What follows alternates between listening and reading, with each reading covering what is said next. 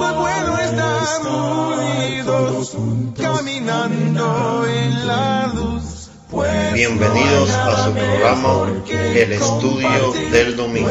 En la Biblia encontramos varias mujeres que fueron estériles y Dios le dio la oportunidad de tener hijos.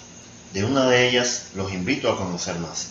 Ana, nombre hebreo que quiere decir benéfica, compasiva o llena de gracia. Era una de las esposas del Cana. De su relación, primera de Samuel capítulo número 1 versículo 5 nos dice, porque amaba a Ana, aunque Jehová no le había concedido tener hijos. Visitaron como cada año la casa de Dios para adorarle, pero Ana ya no aguantaba más la burla y su infortunio.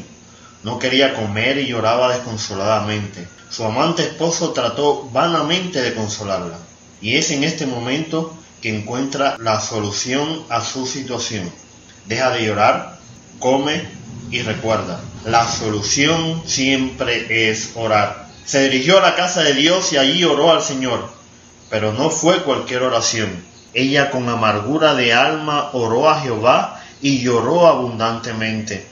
Y le dice al Señor, si te dignares mirar la, la aflicción de tu sierva, y te acordares de mí, y no te olvidares de tu sierva, sino que dieres a tu sierva un hijo varón, no solo pide un hijo, pide que sea varón, es muy específico en lo que desea.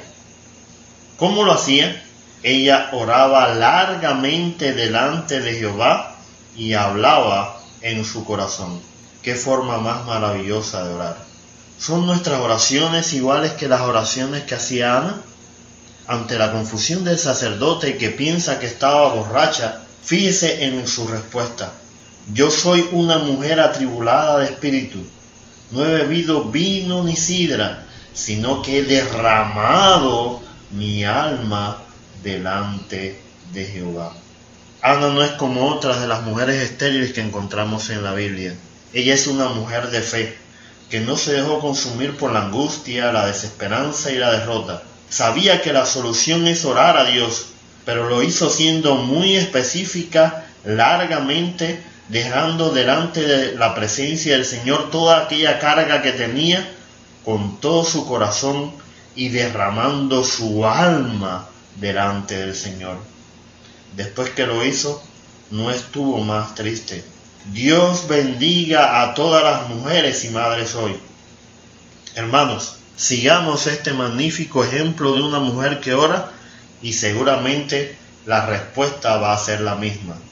Ve en paz y el Dios de Israel te otorgue la petición que le has hecho. Yo amo a Jesucristo con el corazón. Yo amo a Jesucristo con el corazón. Yo Para más información visite nuestra página en Facebook. Estudio del Domingo. Hasta un próximo encuentro. El Señor esté con nosotros. Lo tengo, lo tengo en el corazón. Lo tengo, lo tengo en el corazón.